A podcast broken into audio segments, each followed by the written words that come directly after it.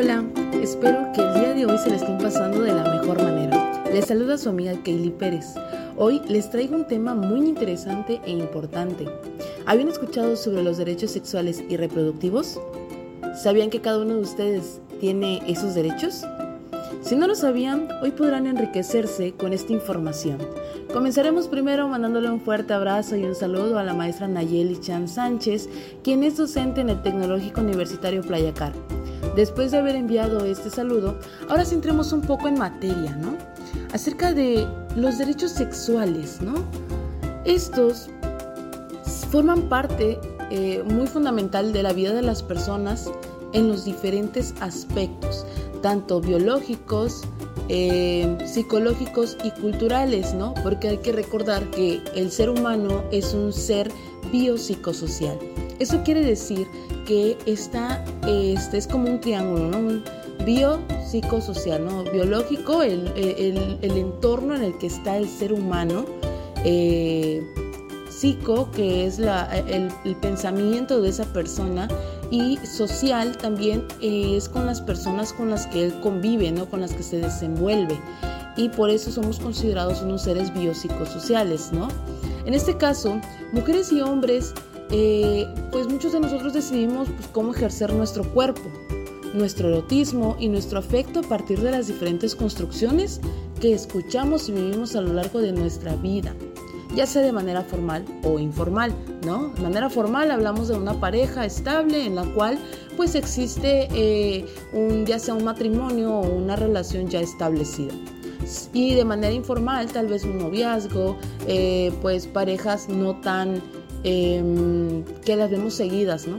Y a eso también tiene derecho una persona. En este caso, los derechos sexuales son una respuesta a las distintas necesidades humanas en torno a la sexualidad.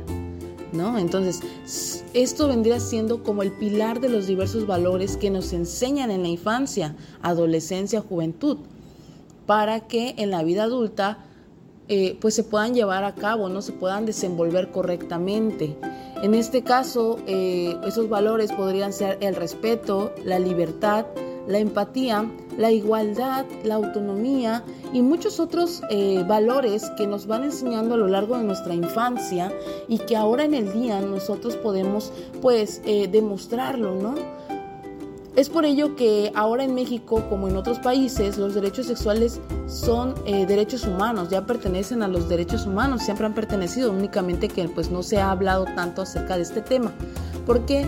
Porque en diferentes lugares, en diferentes eh, países y aquí mismo en México, Muchas veces lo ven como muy estereotipado el hecho de que un adolescente quiera conocer acerca de la sexualidad, acerca de los métodos anticonceptivos, acerca de muchos temas en los cuales ahorita pues podríamos eh, reducir muchas tasas de enfermedades de transmisión sexual, ¿verdad? Si existiera la, correcta información y si también no les negaran ese derecho a que, ellos tienen, ¿no? Eh, en este caso,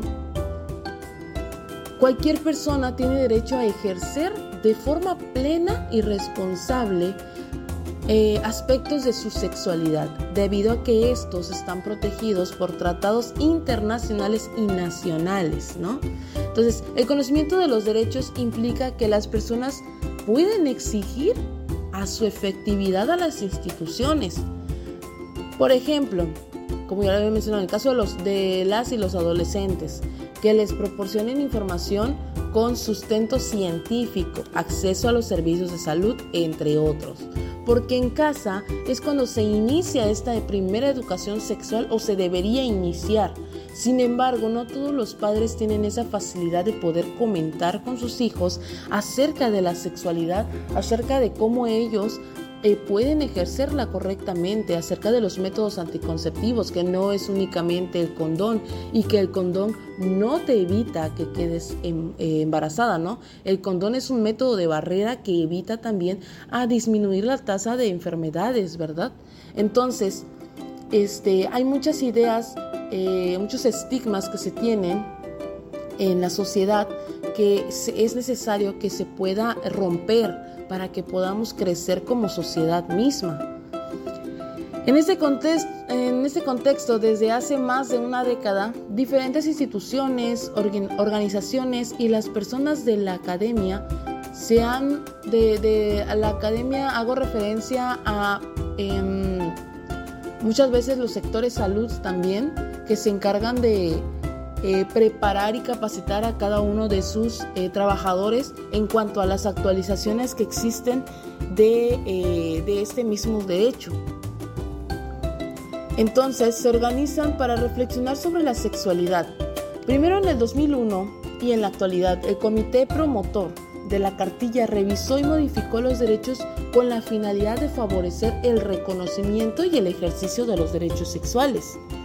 ¿De acuerdo? Entonces desde el 2001 ya viene esta, em, esta planeación y esta plática acerca de los derechos sexuales y cómo eh, se favorece el enriquecimiento del conocimiento hacia las personas, cómo poder eh, llevarlo a las personas, cómo llegar a las personas.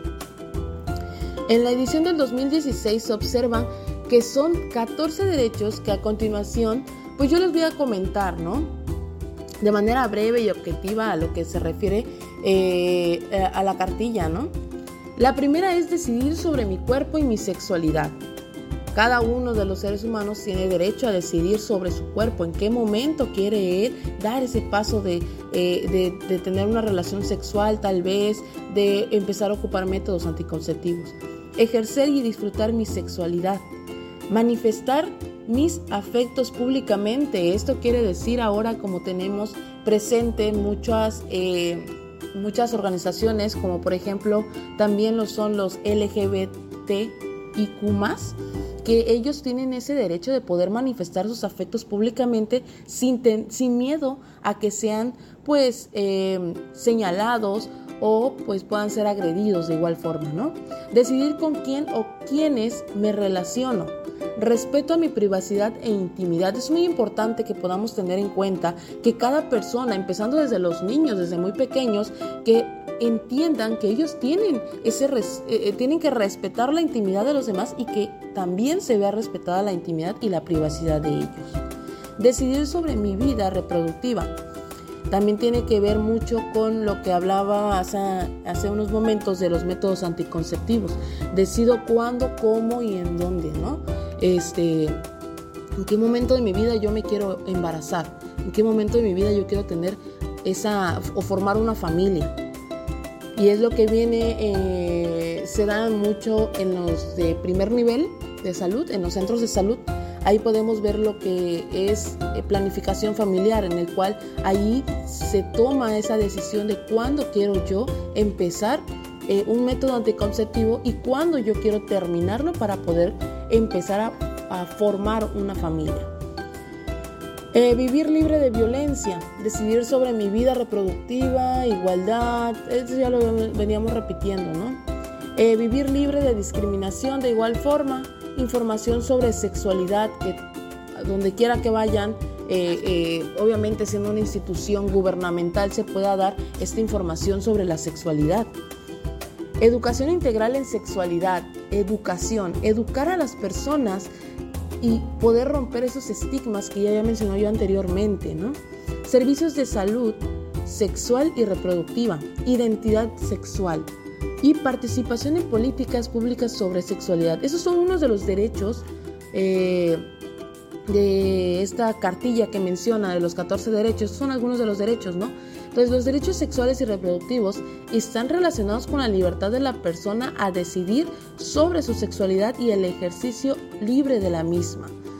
Entonces, si hablamos de que cada persona tiene derecho a poder elegir, a poder pensar por sí mismo, entonces damos la pauta a que esos derechos también nosotros podamos exigir el respeto ante cualquier autoridad que tal vez nos quieran eh, denigrar o nos quieran hacer menos, ¿no?